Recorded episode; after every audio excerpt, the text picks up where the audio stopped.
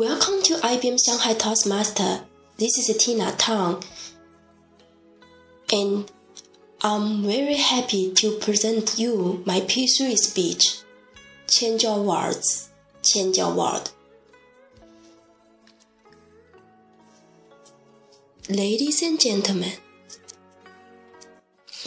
do you have the issue that when you are in a difficult situation, you are keep giving the negative words, doubt, unbeliefs of life. But you are still expecting to have a positive life full of joy and hope. Will your positive life come true if you are keep giving the negative words of life? I had watched a video recently and I'm going to share with you. I'll bring you into that video. Now, please close your eyes. It is a very nice day, and lots of people were hanging out with friends and families to enjoy their life.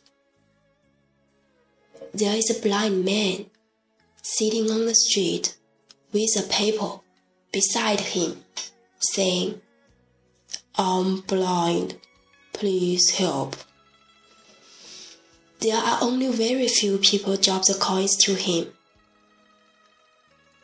After a couple hours, a young lady came. She passed by and then she stepped back. She did not give any money to the blind either. She picked up the paper and wrote down a few words in the back of the paper, saying, It is a beautiful day, and I cannot see it. Then she left it beside the man. In the meanwhile, the blind touched her shoes and he knew that she was doing something, but he did not say anything. After the young lady left, guess what? The magic things happened. Lots of passed by leave the coins to the man kindly. Now open your eyes, please. The story was not end. The young lady came back to the blind at the end of the day.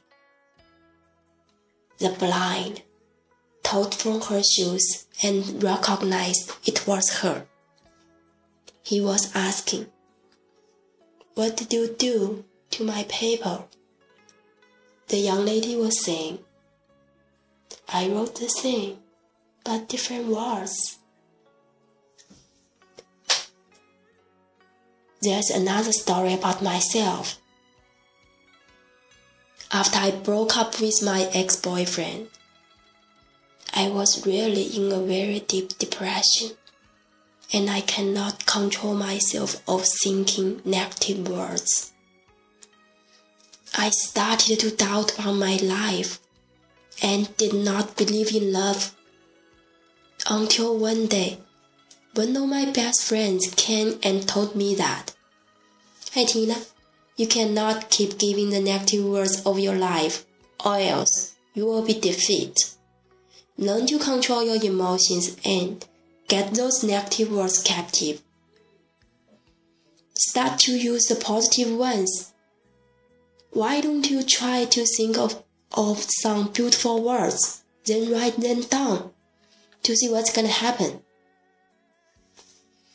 I started to write dancing, singing, reading, skiing, swimming, mountain biking, smile, sunshine, deep blue sea, white sand, blue sky, Miami, Key West, Orlando, Caribbean, Disneyland, Universal Studio.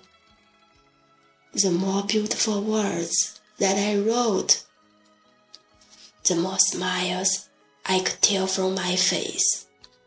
It did make my day and the day after and after, which is the reason why you could see the big smiles from my face today.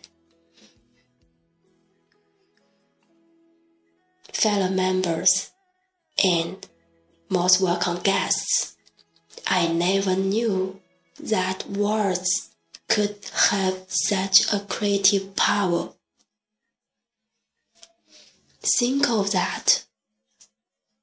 If that blind man and I continually use the negative words of our life, what are we going to get eventually? Like my friend told me, we will be defeated as a result.